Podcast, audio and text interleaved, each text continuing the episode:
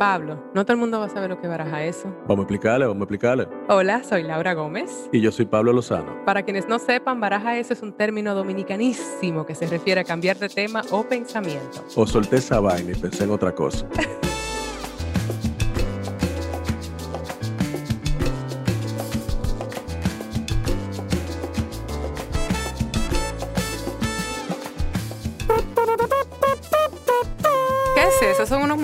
casi que te está La introducción de la reina Isabel, pero la reina Laura.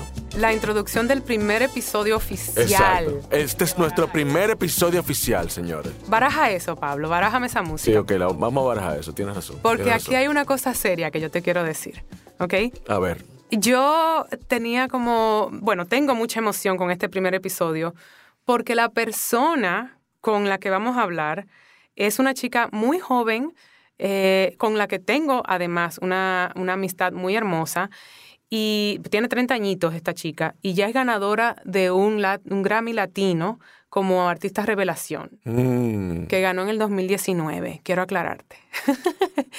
y te cuento que tú la conoces un poco, no en persona, pero su trabajo. ¿Te acuerdas de Los Nacidos? no me digas, Nela.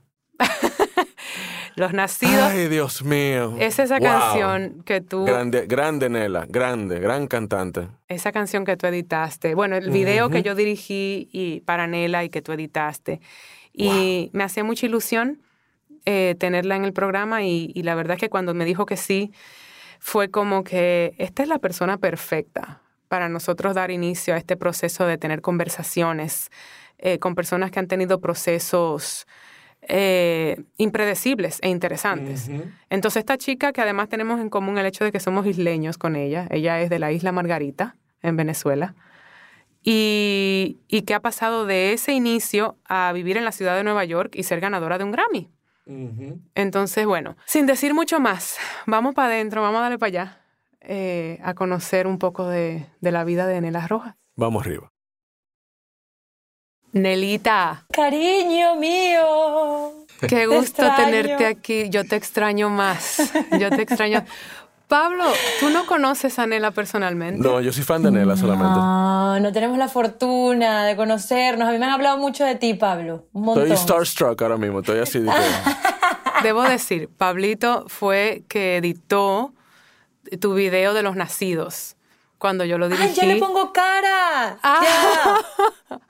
Sí, no, yo le edité así, con la boca abierta, así. O sea, que ya tú debes estar cansado de mi cara, de la carota de torta, No, viendo no, por o sea, tantas horas. A mí, me, a mí me sorprendió mucho, me sorprendió mucho tu voz, tu, tu alma antigua, tu, o sea, fue una serie de como sentimientos que me generó eh, verte cantar. De- te lo quería decir porque la verdad que tú eres fantástica, Nela, o sea, in- es increíble lo que tú estás haciendo. Yo quiero, yo quiero como ir a los inicios de, primero, de cómo yo conocí a Nela, que fue en Nueva York. Eh, voy a mencionar a Alberto Ferreras como nuestro matchmaker, que me dijo, tienes que venir conmigo a este evento, chama, porque tienes que conocer a esta chica, ustedes se van a amar. Sí, tal cual. Y fue como que genuinamente, mira, a mí me pasa que en esta industria uno conoce gente muy afín, gente con quien uno tiene obviamente química y tiene momentos y luego la vida lo llevas por diferentes sitios y, y ya está. Pero yo puedo genuinamente decir, voy a hablar por ambas, Por favor, sé que pensamos igual. de que se forjó una amistad genuina y como, wow, Sí. profunda. Sí, y ella tan humilde. Recuerdo que yo cuando me la presentan, me- yo la abrazo y luego me quedo viéndola así como un poco como que yo la conozco de algún lado. Y le digo, Claro. yo te conozco de algún lado. Y me dice, no sé. Y yo le digo, yo, yo te he visto. Y me dice, no sé. Y nadie dice nada. Y me quedo como quieta y luego le digo, claro, Orange is the New Black, te amo. Y la abracé. Y ella, bueno, no sé, a veces la gente me dice, ah, es que te vi corriendo por Central Park, tal vez es eso. Y De yo, repente. Sí, seguro. No, y eso fue súper bonito porque fue una de esas conexiones. Primero, siempre traigo a colación el tema de el, el ser inmigrante y, y todo eso que nos une en una ciudad como Nueva York. Tú de por sí ya tienes una canción un poco en homenaje a eso, ¿no? De la, can- de la ciudad de Nueva York y lo que representa para ti y cómo extrañas a tu país. Claro, volveré a mi tierra. Volveré, Volveré a, a mi mi tierra, tierra. que habla, obviamente, yo siendo de Venezuela, una canción dedicada a mi país. Volver a una Venezuela libre, a una Venezuela donde no, no haya miedo. Sí. Ah, Mi familia sigue allá, por lo tanto yo tengo, estoy muy informada de todo lo que pasa como si yo estuviese allí, porque mis padres, Sí. mi hermana, todos los- mis familiares más llegados a mí están allí. Y sí, es una canción que se convirtió menos mal como en un himno, en una canción donde tú participaste en el video. Creo que eras la única que tal vez no era venezolana. Eso no, es creo- así. hay otra gente creo, pero sí. como la- hermana, hermana Exacto. latinoamericana. Claro. Y está esa, esa letra de Camino por New York, tú sabes, Exacto. como esa, esa sensación que tiene el inmigrante y luego también de que esa ciudad efectivamente nos trae familiaridad, ¿no? nos hace ah, familia en cierto modo. Exacto. Y, y bueno, tú eres además, como nosotros, isleña, tú eres Sí. margariteña. Sí, sí, sí, de un paraíso. Bueno, es que no sé si has- es que no has ido todavía. Cuando yo te lleve, Cuando vamos a tú ver me si lleves. va- vas a estar ahí como que bueno, ya yo no sé si soy dominicano, margariteña, no lo sé, porque eso es un paraíso. Bueno, yo también he estado en, en- en Santo Domingo muy poquito, pero también es hermosísimo. De verdad que somos muy afortunados de haber crecido en un lugar tan Sí, precioso. sí. La Sí. verdad es que sí, y, y yo quiero como conectar eso de haber crecido en o haber nacido en una isla y, y luego llegar a estos niveles en que tú te encuentras. Entonces, quisiera como, como descríbeme a Nela, soñadora en Margarita. ¿Cómo empieza y descubres un poco este talento? Bueno, obviamente por ser de la isla y yo creo que desde muy pequeña, siempre he dicho que es una fortuna saber desde muy joven lo que quieres hacer por el resto de tu vida. ¿no? Ah, eso es un regalo del Eso es cielo. un regalo, porque a mí me parece una locura que cuando una persona se gradúa del colegio a los 16 años ya tiene que saber que, a qué se va a dedicar por el resto de su vida. Es muy loco decidirlo. Muy, Eh, muy. Por eso entiendo personas que en ese momento están probando, porque es el momento de probar, ¿no? De ver qué Claro, quieres. Total. claro Por que eso sí. pienso que personas tal vez como tú y yo y Pablo, no sé si también tuvo esa, Sí, esa, esa lucecita Uf, desde los a 11 temprana años. edad, ¿no? Claro que sí. A temprana edad de saber lo que querías hacer por el resto de tu vida y no hubo duda alguna. Y para mí eso hizo el camino mucho más fácil, más, más claro, ¿no? Sí. Entonces, para mí era obvio que me quería ir de la isla desde muy temprana edad, pero por, por mi carrera, ¿no? Sabía que la música no, tal vez las oportunidades son un poco más escasas. Es una, eh, como repito, es una isla, es una- un un lugar pequeño. A pesar de que empecé allí y comencé a descubrir esto que quería hacer, sabía que ahí no iba a poder llegar a hacer las cosas que quería hacer para luego volver como puedo volver ahora con un premio que representa también a mi isla, ¿no? Sí. Entonces, eh, eso por un lado, y en el colegio estuve en todas las artes, actuando, bailando, cantando. No era para nada buena cantante. ¿En Eh, serio? Sí, en la coral del colegio yo sufrí para que me dieran un solo. Oye, porque, eso. Y además yo quería ser soprano, yo quería tener esa voz aguda, como las, lo- todas las- eran como unos ángeles, y yo tenía esa voz un poco más gruesa. No. Y era, y era, que ahorita estoy muy agradecida, obviamente, pero en ese momento sí, yo quería cantar alto, alto, alto, y mi profesor me decía, "Mm, no.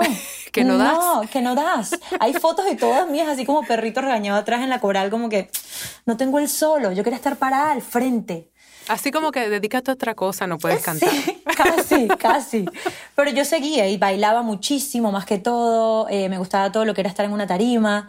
Y mm, hubo un momento que me obsesioné. Me obsesioné con la voz, con mi garganta, con mi instrumento y empecé sin darme cuenta a estudiar. De que mm, siempre he dicho, yo era de las niñas que en vez de querer llegar a la casa a jugar Nintendo o a jugar con Barbie, era sentarme a cantar.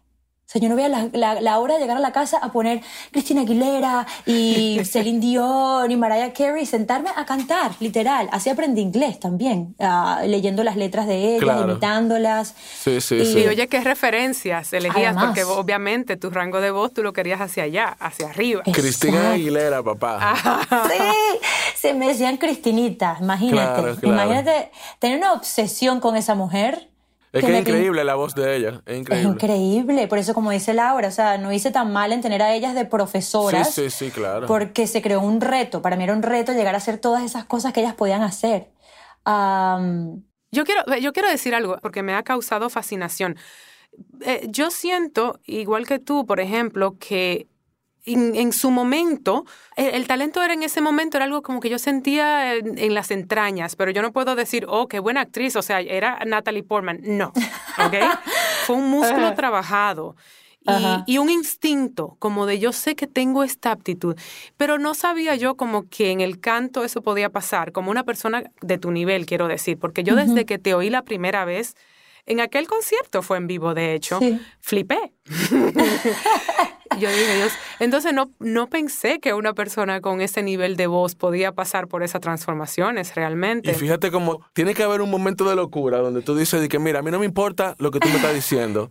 Yo voy a seguir este camino porque, porque yo no veo otra cosa para mí, tú sabes. Y yo creo que en el arte siempre como que hay ese punto de quiebre, como de, de atravesar el miedo y el dolor, de no ser lo suficientemente bueno y obsesionarte así mismo. Y, Sí. O y todo ahora- lo contrario, darte cuenta que no, mm, en verdad no tienes tantas ganas y no amas tanto lo que quieres hacer que... no estás que- dispuesto a, que no estás dispuesto. a atravesar ese dolor que, que hace falta atravesar. Que luego te, te toca enfrentar, ¿verdad? Si puedes o no puedes eh, atravesar esa puerta, pero, pero tú encontraste que sí. Encontraste que sí, Sí. descubriste eso estando en Margarita, te obsesionaste. Sí. ¿Y, y cuál fue el Mm. siguiente paso de Margarita hacia el mundo? ¿Cuál, cuál fue la transición?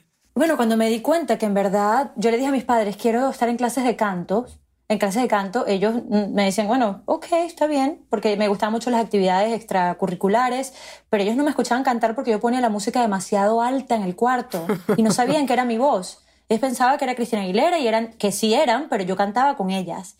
Y ellos nunca se enteraron que yo podía cantar, porque además era súper penosa. Y cuando les dije a mis papás, quiero estar en clases de canto, me dijeron, ok. Y una profesora de canto que tuve muy especial, Salomé, eh, cuando mi papá me fue a recoger en las clases de canto, me dejó cantando en el cuarto propósito y me dijo, ya vengo, sigue practicando. Y bajó y lo recibió y le dijo, ¿escuchas esa voz? Y, le- y mi papá le dice, sí. Le dice, esa es Marianela, esa es tu hija. y él, nah. Y él le dice, esa es tu hija y ahí tienes una joyita que hay que pulir. Y mi papá no podía creerlo porque decía, yo nunca la había escuchado. O sea, que si era ella la que cantaba. Y a pesar de que no había músicos en mi familia y que es una carrera que ustedes saben lo difícil que puede ser ah, y lo impredecible, ellos allí firmes y me han apoyado desde ese momento y por eso fue que me vine a los Estados Unidos a estudiar música. Y volviendo a lo que decías de, de que si uno se da cuenta que lo ama o no ama lo que hace, es que Berkeley fue eso también. Yo veía amigos míos que en la universidad que llegaban que eran cantantes y cuando se dieron cuenta lo difícil que era, terminaron siendo odontólogos, abogados, eh, Claro. doctores. Es Claro un sí. filtro muy fuerte donde te das cuenta. porque es que el talento es uno de los elementos. Luego está todo lo que hay detrás. Sí. El talento a veces es hasta lo de menos. Claro, el trabajo Sí, para sí, mí sí, es lo sí. más importante en el arte. O sea, el arte es trabajo, trabajo, trabajo, trabajo. Claro.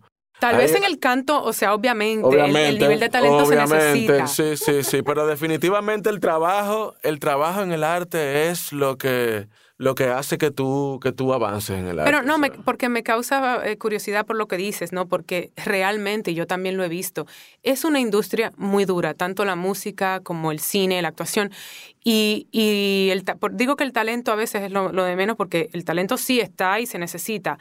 Pero eso va en combinación con una rigurosidad que esa, y, y una determinación y, y una Y tenacidad la paciencia.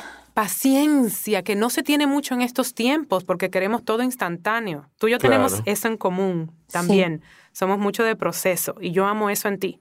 Sí. Y entonces eso también me, primero conecto contigo con el hecho de que eh, tenemos eso en común con la familia, ¿sabes? De que veníamos de una familia que no necesariamente eh, entendía esa industria, pero nos apoyó fervientemente. Y luego el hecho de que, de que teníamos esa, esa inquietud por prepararnos profesionalmente. Yo conecto en eso Exacto. contigo. Llegas a Berkeley desde, desde Margarita. Desde la isla de. Margarita, imagínate. Bueno, yo me mentira, viví en Caracas primero. Me fui a Caracas. Mis padres con todo eso, con, con- con el apoyo que, que siempre han tenido ah, o que me han dado, me dijeron, pero ¿qué tal también si estudias otra cosita? Por si acaso. Mis padres también. Claro. Ahí fue que nos conocimos, Laura y yo. Una red. Claro. Ah, ¿se conocieron dónde? en la universidad, porque ella tuvo que estudiar una carrera, por si acaso. Para lo cual, honestamente, con to- o sea, me pongo en los zapatos de, de padres que, que saben lo que es esa industria, o sea, no lo saben, pero saben lo duro que es. Y va, con 17 años esta niña se va a mudar a Nueva York. Pero o sea, claro, sí, de totalmente verdad, de acuerdo con ella. Yo creo que fue un buen momento para yo tener una red y incluso eh, hacerme un poquito más adulta, ¿no? Y, y llegar Sí. a Nueva York y que esa ciudad no me comiera viva. Bueno, claro, imagínate, si yo ya graduada de la universidad en Boston, que me quería venir a Nueva York, me daba miedo. Porque yo decía, Claro. voy a llegar allá como pajarito en grama a decir, yo también canto del millón de cantantes que hay aquí, increíbles, mejores que yo. ¿Y, y- y con qué? O sea, decir que fui a Berkeley mm, Por- no implica sí. nada, implica que estudié, pero no dice Ya. nada. Y quería llegar como con un producto, pero me, aterré- me, me- estaba aterrada. Entonces imagínate a los Claro. 17 años, no me quiero imaginar. No, no. Hubieses llegado también así, sin, en la universidad por lo menos creas un círculo, ¿no? Sí. Y todo, todo se hace un poco más sencillo. Primero estudié comunicación social por un año. Claro, No claro. la que esa es la, la que todas vamos. Ah, no la terminé. Hice un año porque cuando pasó ese año, le dije a mis padres, muy linda, de verdad muy linda esa carrera, pero yo quiero hacer música. y, y ellos, bueno, nada, ya dale, entrégate, busca universidad, a ver cómo te podemos apoyar. Eh, y fue de allí que comencé a buscar universidades y cuando me hablaron de Berkeley yo pensé que no, porque eso era para genios y yo no iba a poder entrar allí y fue decidí quedarme un tiempito más en Caracas y estudiar música en Caracas y luego me preparé y bueno, me vine a aplicar para acá, para Boston y, y para mí Berkeley fue uno de los mejores años de mi vida. Sí, obviamente por estar en una universidad que es tan reconocida mundialmente en la música, pero sobre todo por el intercambio cultural. Que bueno, Claro. obviamente aquí en Nueva York eso siguió, ah, sigue pasando, pero yo tengo, o sea, mi mejor mi guitarrista es de Israel, mi, uno de mis mejores amigos es de Irán, eh, otra de mis mejores amigas es de Brasil, ah, tengo una casa donde quedarme en cualquier esquina del mundo porque es tengo amigos de todo el mundo. Sí, es sí. hermoso. Y eso como Ese- persona, sabemos todo lo que te llena, imagínate como artista y como músico lo que puede hacer esto, ¿no? La influencia De- es increíble, es Sí, infinita. Eso, eso es interesante, como que de ahí se empieza como a gestar esa, ese punto de, de autoral que tú tienes, que tú sabes, que yo quisiera saber de dónde que viene. que una mujer tan joven, isleña, caribeña, entonces se conecta como con esta cosa ancestral del cantejondo, que lo tenemos nosotros también, obviamente, claro. porque somos el resultado de una mezcla eh, que eso lo, lo tenemos eh, en las venas. ¿Cómo tú empiezas a encontrar esa voz autoral desde ahí, desde Berkeley? Tú empiezas como a ponerte en contacto con esa gitana que tú tienes adentro. Pues sí pasó en Berkeley, sí pasó en Berkeley, porque como te dije, mis influencias eran otras, era todo este an- todo el mundo anglo, pop, Claro. blues, jazz. Yo decía que yo iba a ser una cantante de jazz y que mi una de mis cantantes favoritas en la vida era Fitzgerald y era como que a eso venía. claro, y yo te iba a venía- decir si era Billie Holiday, pero sí, claro, bueno, era también. Billie Holiday también entra en ese círculo. Muy todas top tus- ellas. muy Sarah top tus influencias. sí. Claro, claro.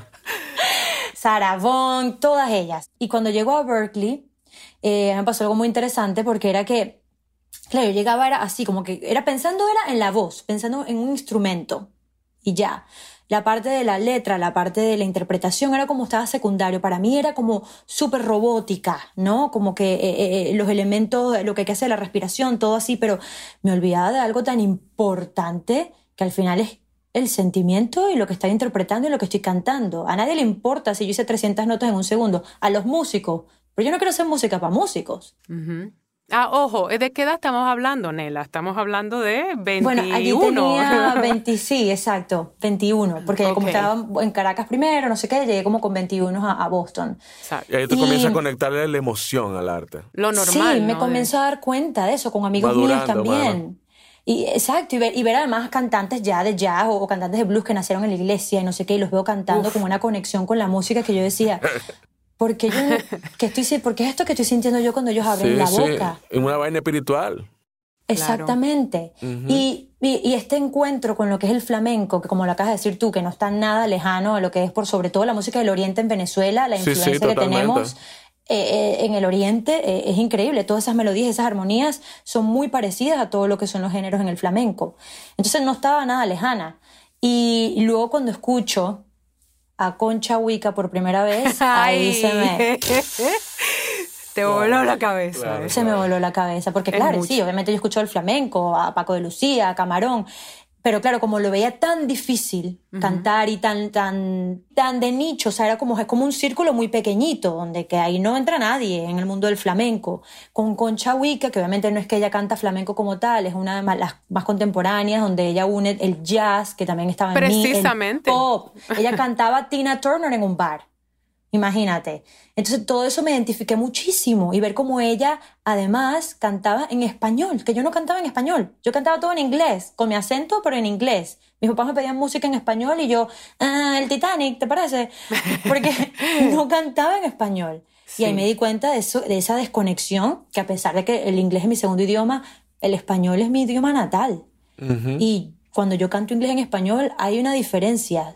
Y que es muy normal, porque fíjate, en nuestros países la influencia norteamericana em, es muy, muy grande. O sea, a mí también me pasaba que cuando yo estaba en mis años de adolescencia, yo era, yo soy, sigo siendo, pero en, era cinéfila empedernida de que yo te digo, de que yo iba al cineclub y que no salía con los panas porque tenía que ir a mi cineclub el sábado en la mañana a ver mis cuatro películas con los críticos de cine de República Dominicana, pero era mucho Hollywood, lo cual yo Em, aprecio porque me sé todas esas historias de Hollywood de los años 30, 40, 50, como tú no te imaginas.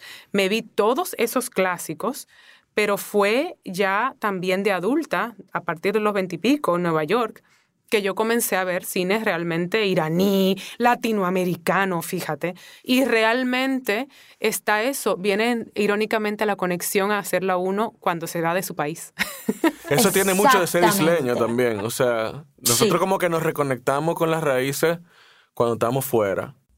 Y entonces después viene como un vínculo más profundo desde un lugar también un poco como otra perspectiva desde fuera, porque ahí tú empiezas a verle también las cosas, los bemoles también a, donde tú vienes, tú sabes, y empieza como a tener como un análisis un poquitico más maduro de la cosa, tú sabes. Y esa cosa de ser isleño también, de estar rodeado de mar, que para mucha gente es como, wow, qué, mil, qué, qué, suerte tienen ustedes de vivir en este paraíso. No sé qué. Muchas veces para nosotros es como, como una jaula, tú sabes, como una como un recuerdo constante de que, de que ese es el límite. O sea, de ahí, tú sabes, para tú salir de aquí eh, eh, es difícil. ¿Tú ¿Te, entiendes? ¿Te pasaba eso a ti, en Margarita? Lo acabas de decir de la mejor manera, no lo había pensado así. E, es, verdad, y, tal cual, esa conexión que me pasa a mí con, con, con la música, con mis raíces, con, con mi idioma, me pasa es estando fuera. Y que sí, siento que, que, es muy lógico por el hecho de, estar lejos de, del lugar de donde venía. Y que claro. y yo, a pesar de haber crecido con música venezolana, porque bueno, porque te rodea, así no quieras, no era lo que me, me, me no era la primera opción para, para cantar, ¿me entiendes? Y me pasas luego, me pasas luego estando fuera cuando comienzo a darme cuenta de lo hermoso que de la hermosa que es mi música, del lugar donde vengo, de los ritmos, de las letras, de las melodías y lo interesante además. Apenas yo cantaba, yo podía cantar un, jazz y la gente, mm, cuando se me ocurría cantar un 5 por 8 o cualquier vals venezolano, la gente terminaba en lágrimas y obviamente yo dije, ya va, que es algo que tengo que evaluar, pensar y, y analizar y darme cuenta por qué es que la gente se siente de esta forma cuando yo canto así y por qué yo me siento de esta forma cuando canto así. Claro, porque tú vibras de una manera cuando te, te sintoniza con esa frecuencia. Qué interesante. ¿Y Javier Limón daba clase en Berkeley? Él daba clases en Berkeley, pero yo nunca vi una clase con él. Yo había escuchado su nombre, Javier Limón, Javier Limón, y yo, que es un genio en el flamenco. Es un genio. sí, sí, y da clases eh, de songwriting en español, pero yo nunca entré por allí porque yo no estaba haciendo songwriting. Lo conocí fue en un bar, porque, bueno, o sea, bochinchero al fin. Después de las clases, a veces se iba a un bar con todos los alumnos, ¿no? Ok. Y yo terminé allí y de repente me dijeron que él es Javier y tal. Yo, ay, un placer. Y él me escuchó cantar y yo lo vi trabajar, pero como que él decía, cantas hermoso, pero como que nunca se interesó en trabajar conmigo como tal. En su momento. En su momento, hasta que me escuchó cantar La Negratilia que ah. es esta canción que se convirtió en mi amuleto de la buena suerte y en una canción que, que, decía que marca un antes y después en mi vida, realmente. Lo es porque es mágica. Eh, yo de verdad que esa canción, cuando quiero a veces, te voy a hacer una confesión, Prepara, algunas preparaciones emocionales, yo le he hecho con la negra Tilia. ¿En serio? Porque trae emociones muy diversas. Esa canción me conecta mucho con la tierra, me conecta mucho con, nuestras, con nuestra tierra. y, y, el, y tu voz a capela en esa canción es una cosa muy fuerte. Busquen las señores, por cierto. Eh, y, entiendo, que, entiendo que sea un antes y un después. Sí. Porque tiene mucha, mucho corazón eh, en, tu, en tu interpretación esa canción. Entonces, por esa canción fue que, que, fue que Javier conectó a tu arte? Sí, sí, la negra Tilia me la enseñó un americano, imagínate aquí, un norteamericano en, en, la universidad, y me dice, él tocaba mandolina. Esa canción es tan complicada, esa melodía, porque fue escrita para mandolina, no para cantarla. Entonces es luego, después de que César Camacaro la escribe, Henry Martínez le pone letra, que por coincidencia habla de la isla de Margarita de la mujer que se para muy temprano en la madrugada con su cesta en la cabeza a vender por la avenida, pero que antes de que el sol salga, ella ya ha vendido todo. Wow, sí. Entonces, mira, cuando- me dio escalofrío. Es muy loco. Cuando me la enseña eh, este chico que me dice, Nela, que ¿te sabes la negra Tilia? Y yo, sí, sí, claro. Ni idea. Y llego a la casa, me acuerdo. A estudiar, papá. Sí, y pongo la canción y cuando yo la escucho digo, ¿cómo voy a cantar yo esto? Un 5 por 8 Yo, como venezolana, a pesar de que era venezolana, yo decía, no creo que pueda cantar esto.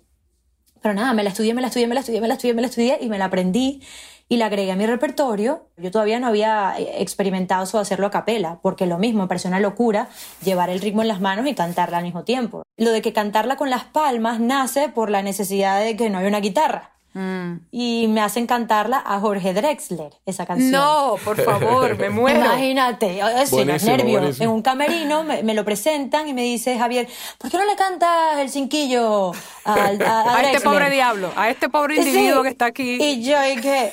Y la guitarra me dice, no, no, porque co- como, como flamenco al fin, hazlo con las Claro, palmitas. claro, con la Ah. palmita. Y yo, y yo lo lindo. mato, lo mato, lo mato. Y yo, claro, muy digna. Claro, sí, aquí voy. ¿Cómo hago esto? Decía yo. Nada, pongo las manos juntas y empiezo a darle, cierro los ojos. Cuando abrí los ojos, la había terminado y la había hecho.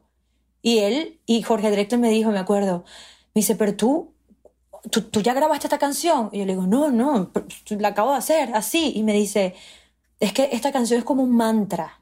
Yo te imagino a ti eh, empezando cada concierto a capela, con una luz blanca encima y todo negro, eh, y tú solita con las palmas y el micrófono al frente. Y así darle inicio a todos tus conciertos. Y a partir de allí empiezo cada Claro, concierto como ahí. con una oración. Yo que he Claro, visto claro. varios, doy testimonio Sí. de que así es. Y que es la cosa Sí. más hermosa porque Sí, es sí. como una presentación, es como un bienvenidos, Ujú. todo el mundo así como absorto en silencio escuchándote y es como, ok, ahora empieza la rumba, pero Ahora este momento es como, era como misa, era como una, Ujú. es una cuestión así muy Sí. solemne.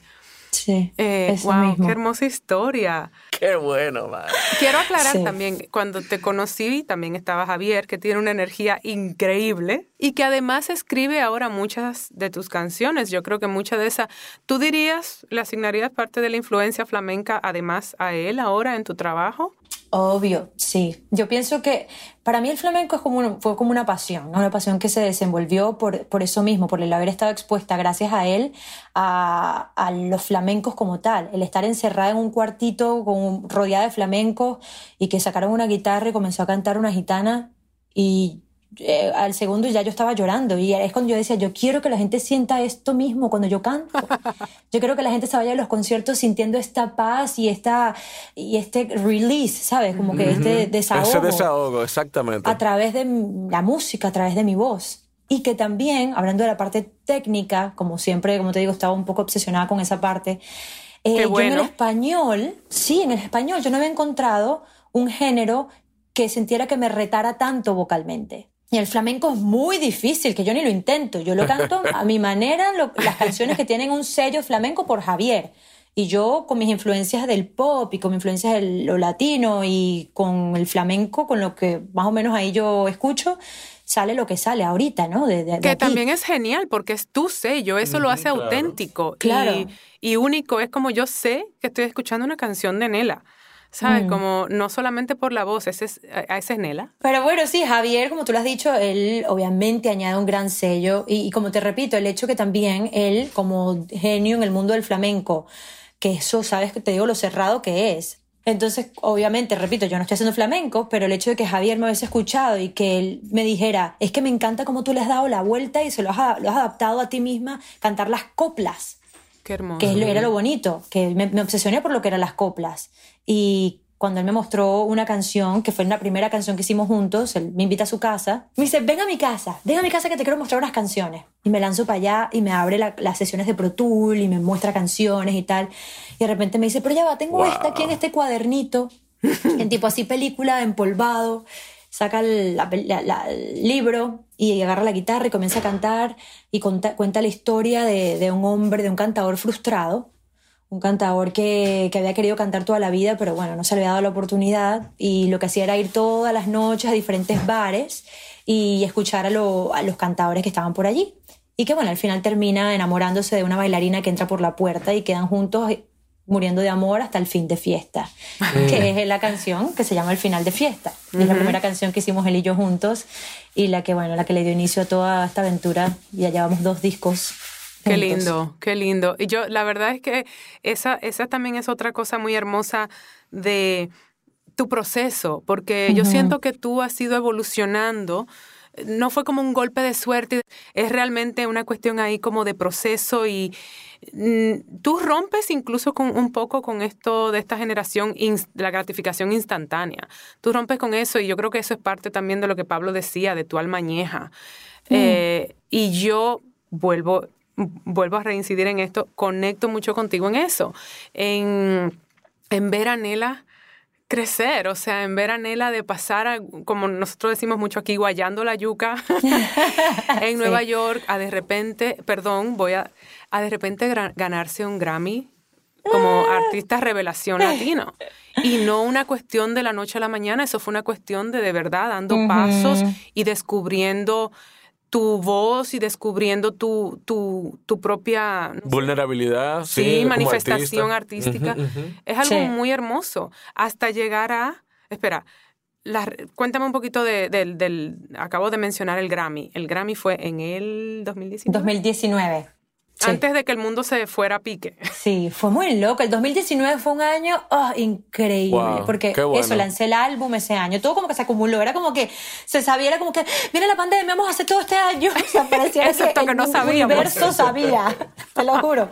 Esto todo le toca a Nela. Vamos a hacerlo todo el 2019 porque el 2020 no tiene tiempo. Claro. Así fue. Fue hermoso, fue hermoso. yo, yo, yo realmente vi varios de tus conciertos en ese año y, recuerdo, o sea, yo no, yo no puedo dar testimonio de que, ah, te vi crecer. No, yo siempre te vi brillar igual, pero, pero, pero sí siento que ahora te veo en un capítulo nuevo, ¿verdad? Sacando un disco nuevo con estos dúos, hiciste dúo con Juan Luis Guerra, hiciste un dúo hermoso con Pedro Capó, eh, y ahora fuiste recientemente cantaste en el Grammy. ¿El Grammy, eso era el Grammy, Nela? No, era un evento de los Grammys, es decir, era un evento de los Latin Grammy, pero un evento que se llamaba, ah, que era para celebrar a las mujeres. Hace un era mes. Ella y su música, sí, fue ahorita en mayo. bueno, fue hace dos días, dos días antes de lanzar mi segundo álbum. Ah, ok. Y, mm, y nada, fue un evento que se 12 Margaritas. Tu 12 Margaritas, se llama mi nuevo álbum, que salió el 5 de mayo. Y si no me equivoco, bueno, no sé si fue antes o después, pero se hizo ese evento de celebrar a las mujeres en la industria latina, un evento de los Latin Grammy. Era la primera vez que se hacía, imagínate. Pienso que es algo que, bueno, ahora debería imitarse.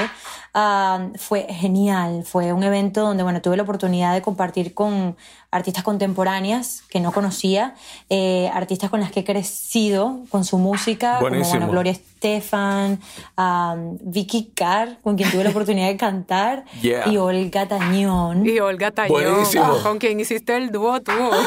sí, sí, sí, sí, sí, sí, fue increíble. No, cada vez que lo recuerdo no me lo puedo creer. A mí me encanta eso, de verdad, genuinamente. Eh, siento que eso es parte de, de, tu trabajo tan hermoso, que es como que Nela se siente muy como tangible. Y yo siento que lo que me pasa contigo es como que, mira, no, no importa que Nela grabe una canción con el John mañana y de repente está allá arriba. Nela es de aquí, Nela es de aquí. O sea, como, como... Es como una cosa íntima que tiene tu manera de, de, hacer música, que, que te hace sentir como parte de algo muy personal. Yo creo que tiene como esa cosa de honestidad también. Eso, muy honesta. que te hace sentir como, ok, ok, yo me identifico con ese sentimiento. que era lo que tú decías del principio, de cuando tú llegas con la técnica, obsesionada con la técnica. Ya ahora tú tengas un momento de madurez del sentimiento, tú sabes, logrando esa, esa, esa conexión que tú querías O sea que está bien, va bien, vamos bien. Bueno, a mí la música me salvó la vida en la pandemia, literal. Yo me acababa de mudar sola en la pandemia. Yo siempre he vivido con roommates desde que tenía como 15 años, bueno, desde que me mudé sola. Ay, perdón, otra cosita de evolución, por Dios. O sea, cuando yo conocí a Nela, esta mujer te había ganado un, un Grammy, estaba viviendo con sus roommates. Y yo, pero qué cosa. ta-". Yo sé que a mí me parecía tan hermoso. Claro, lo máximo, eso es lo máximo. Porque cuando yo te vi mudarte sola fue como, wow, Sí, qué fue- proceso ah. ha vivido Nela Rojas, por Dios. O sea, qué cosa tan hermosa. Fue increíble, pero sí, tal cual, me mudé sola y ¡tas! Nadie puede salir de su casa. Y yo, yo siempre he dicho que yo he sido muy amiga de, de la, no de la soledad, digo del estar solo, o sea, de, de Sí. irse a un restaurante y tomarse un vino sola, de, de ir a hacer una reservación para comer solo. Me la paso muy bien también, disfruto mucho eso. Te caes bien creo- a ti misma. Qué Sí, cosa yo, tan- yo soy súper cool, muy Eso no chévere, abunda mucho, eso, eso, eso no abunda, señores. Eso no abunda, Nela, La y gente no menos sabe a tu estar edad. solo. Sí, yo creo que también ha sido por el hecho de que he tenido que viajar tanto sola, por el hecho de que mi música se adapta a una guitarra y una voz. A veces al inicio viajaba muchísimo sola eh, porque los conciertos eran con cualquier guitarrista en la ciudad donde yo llegara. ¿Me Ya. entiendes? Y era como que, bueno, ahí era siempre aquí están los papeles, es esto lo que vamos a tocar. Y bueno, tenía que estar sola en hoteles, sola en los aviones, sola en los días que tuviese que estar por allí. Y bueno, me encanta obviamente conocer las ciudades y me iba por allí. ¿Ves por qué yo te adopté? Pero es porque tú eres mi hija adoptada. Porque eso es algo que yo disfruto. Yo me voy- mi mamá me dice eso. Lo bueno contigo es que tú sabes viajar sola. Porque yo tengo, ah, que me voy a ir a... Sí, la gente no sabe, mano. La gente no, la gente no, no sabe estar solo. Y a mí me gente que le gusta. cuesta. Tú mencionas eso y yo disfruto mucho sentarme en un lugar. eh, en México me pasó eso mucho a observar yo sin celular. Ah, eso, De hecho, tú dices, eso es lo duro a mí, eso es lo que yo más disfruto, pero es cierto que eso es una práctica. Claro. ¿Sabes? Sí, sí, sí, sí, sí, sí. Porque observar lo que hay a tu alrededor y, y ver qué puede pasar. usualmente termina siendo maravilloso y, termina, Claro. y no termina solo. Sí, ustedes están hablando de estar presente, estar Sí. presente en la vida de uno, estar, estar ahí en el momento. Y fíjate Sí. cómo te creó los músculos para entonces lidiar con una pandemia. Exactamente. Y lo que decía era que a pesar de que sí, todo esto lo disfruto mucho, eh, otra cosa es, es estar obligado a Mm, estar solo, bueno. ¿no? Y tú- que estábamos forzados a no poder salir. Entonces sí fue un poco difícil. Lo que hacía era tener música todo el día. Y eso que tú dices, Nela, de que la música salva, óyeme, mira, Mm. eh, en, en mi adolescencia, si yo no hubiese tenido la música, yo no sé, yo no sé lo que yo hubiese hecho con mi vida, tú sabes, como que en ese momento donde tú dices de confusión, a mí no me pasó tanto con, con saber a qué yo me quería dedicar, pero sí como mi identidad como persona, tú sabes, como que yo dije en un momento, ¿quién yo soy, mano? Y la música me ayudó en ese camino, como a transitar por donde yo sentía que tenía que transitar y entregarme. Y, y- y fui equivocándome, equivocándome, sabiendo lo que yo no quería hacer y dejándolo atrás, claro. Y todavía yo no sé quién soy, pero sí sé quién yo no soy, tú sabes. Eso y es eso, y en, gran parte, eso me lo da la música también, porque ese, ese resonar es mucho más fácil de identificar cuando, yo- cuando me rodea la música. ¿Tú entiendes? Entonces, eso, te- somos muy afortunados en poder entregarnos a eso, a, a- a que la música nos cuide, tú sabes. Ujú, y, poder, y poder entregarle como eso, esos momentos de dolor a la música. Sí, bueno, a mí también me da, obviamente me dio por crear bastante. Yo me imagino, yo creo que este fue un momento donde todos, y espero que, era como un tren, ¿no? Y a ver quién se montaba y quién no se montaba y aprovechar este, esos tiempos Sí, de, claro, claro. de- de- de- o, o todo el tiempo que teníamos, ¿no? Para introspección y para crear. Sí hubo momentos donde estaba súper frustrada por la comparación que no sé, me imagino, no sé si a ustedes les pasó, pero el hecho de que veías a alguien, a- veía por, por Instagram a alguien, acabo estoy grabando un disco, ya llevo mi segundo disco de la Uf. pandemia, y ahora yo aquí favor. comiendo y tragando como una loca. Sí, ¿Por sí, qué? sí. ¿Dónde está mi musa? Wow, no, eso me pasó bastante. Sí, la Tú- comparación es un lío, mano. Espérate, me parece súper importante. Es eso que tú estás diciendo eh, es tan hermoso en cierto modo porque es como confesar eso, sobre todo Sí. cuando uno tiene esta plataforma y estas, eh, eh, o sea, persona- el caso tuyo, una personalidad pública que, que, que además vienes de ganar un Grammy y todo eso, y uno asume como que todo Claro, lo que se espera es que tú estés todo el tiempo eh, Sí. eh, produciendo, produciendo, produciendo, produciendo. Y sí. fíjate que, que, que además la gente proyecta en uno y como que... Y los- lo cierto es yo creo que yo sí pasé un momento por eso, pero, pero siento como que en cada instante me acordaba a mí misma, y, y para eso están tus amigos también, acordarte, estamos en medio de una pandemia. El que esté creando, felicidades, qué maravilla. Buenísimo. Yo, yo estaba escribiendo mi guion, que eso me salvó, tú lo sabes. Sí. Me salvó eso, el, el haber estado en ese proceso de escribir, pero yo, ten, yo tengo un, vamos, un montón de tiempo sin trabajar. O sea, y, y ahí con mis ahorros, y, y, yo soy muy transparente con esto porque siento que, que el daño es peor asumiendo o pretendiendo. Eso de fake it till, you make it. no, no, y, lo que, y lo que Nela dice de la comparación, eso es muy importante para el que está escuchando este podcast. Sí. La comparación, o sea, eh, eh, la identificación sí es buena. Por ejemplo, que yo vea en ti cosas de mí, el proceso con lo que yo me identifico. Pero la comparación, la comparación te puede matar, mano, porque es que tú tú te, tú te construyes una idea del otro que, que, que no es necesariamente lo, lo, que es, porque, porque es tu interpretación de lo que el otro es. Y en base a eso, entonces te, te haces unas expectativas que no vibran contigo y es un problema, ¿tú entiendes? O sea, sí. la identificación es buena, señores, pero la comparación. Y la inspiración. Sí. Olvídense Sí. de eso, cada quien Eso. en su proceso. Exactamente. Yo tuve que entender que el proceso de todo el mundo es distinto, que es Sí. imposible compararse porque todos somos totalmente distintos y cuando tú estás con, con una, una fase de creación puede que esté en todo lo contrario y, y que no, eso, yo lo que traté de hacer fue mentalmente, eh, en vez de frustrarme, en vez de que sea comparación, eh, turn- eh, cambiarlo, ¿cómo se dice? Turning to, cambiarlo a motivación. Yo creo que es también muy válido procesar emociones negativas. Y es como, ok, ok, hola monstruito. Claro. Ok. Exacto. Hola, hello, aquí estás. Hola, hola, aquí estás otra vez. Eh, pero fíjate, y, y no es que diga, ay, me alegro de haber perdido tal trabajo. No, pero me empuja, ¿verdad? Sí. En, un, en, todo un, en todo este proceso a crear algo diferente, a irme por otras avenidas. Y creo que es muy importante también recordar el tipo de música que tú haces necesita ser cocinado a fuego lento. Tú no cocinas Sí. comida rápida, ¿sabes? Entonces, como qué hermoso es escuchar tu música Pues claro, cuando sale, mano. es- cuando sale y que no al otro día tiene que salir la siguiente canción, el siguiente disco. Es como, Así y yo sé que eso no es lo que promueve nuestra sociedad actualmente, pero creo que yo, no creo, yo sé, yo creo que a nivel inconsciente, pero ahora muy consciente, eso es lo que yo atraigo a mi vida, eso es lo que yo quiero en mi vida, ¿sabes? Entonces, yo creo que por eso tú estás en mi vida. Lo mismo digo. Y por Sí, eso sí. te adopté como mi hija adoptada venezolana margariteña. Yo lo estoy como celebrando. Ay, no tengo nada. Pero sí. mi, mi guion tiene tres años cocinándose, ¿sabes? Porque, porque es hermoso. Yo creo que los procesos son hermosos y no se celebran Sí. suficiente. Sí, ¿no? Y cuando hagamos esa película va a ser lo máximo, porque te- se te diste el tiempo de trabajar y volver a trabajar y volver a escribir y Exactamente. volver a escribir. Exactamente. Y eso lo que es escribir, escribir es vivir. Y yo creo que eso Laura. pasa, y eso pasa con la música de Nela. Mm. Y estoy escuchando tu disco, quiero decirte. Tengo días. Sí, ¿tienes ya una preferida? Yo creo que ojalá coincidamos con la que...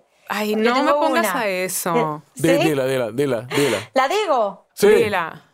Es muy cinematográfica para mí, por cierto, se llama Nada. Y Ah, creo que Nada es la hermosa. tercera canción, si no me Nada es muy hermosa. ¿Y sobre Ah. qué va? ¿Sobre qué va? Bueno, el coro dice, nada, nada queda cuando tú te vas. Nada, Pero nada, cántale un chin, cántale un queda. Eh, a ver, ese es un 5x4, por cierto, que también Claro. es muy interesante.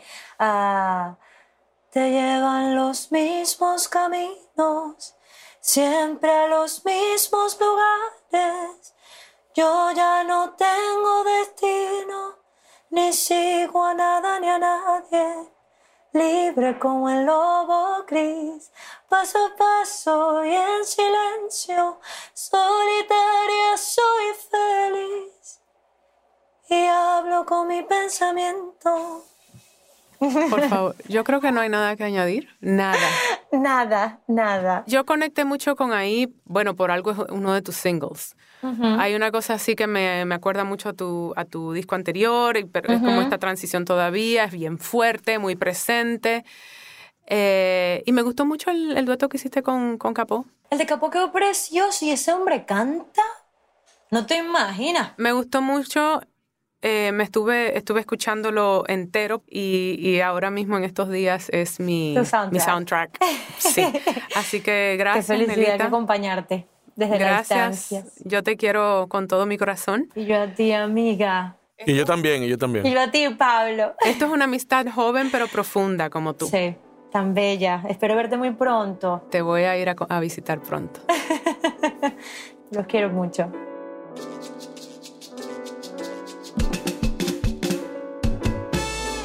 Pablo, esto terminó y yo siento como que nos faltó tanto. No, ¿tú sabes lo que nos faltó?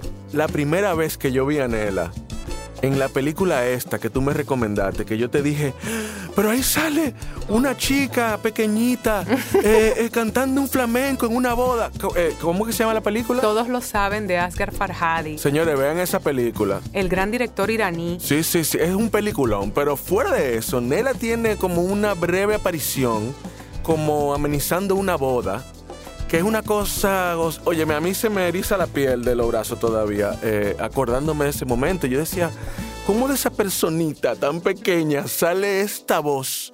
No, yo no puedo creer que pasamos eso por alto. Es una Sí. película con Penélope Cruz y Javier Bardem. Claro, no, increíble. Y, y la verdad es que son muchas cosas más. Yo dirigí un video, lo mencionamos de pasadita, Claro. pero quiero aclarar también, eh, fue una mujer directora de fotografía, Eva Hart, nuestra amiga también. Claro. Y, y fue una experiencia hermosa trabajar con ella. Me pareció increíble, Laura, de verdad. O sea, gracias por presentarme gente tan cool, honestamente. Y Nela está sacando disco nuevo, 12 Margaritas, lo mencionamos también ahí, pero de verdad que siento que esta persona hay que ir a escuchar su música. Eh, es un, vamos, ya vieron en, nuestra interacción con ella la hermosa personalidad que tiene y, yo la quiero mucho. Así que gracias por acompañarme en esto, Pablito, en, en este nuevo espacio que hemos creado juntos y, y que vamos a conocer tanta gente linda. Y Nela fue nuestra, vamos, nuestra introducción a este nuevo mundo del podcast. Increíble esa introducción. Hasta la próxima.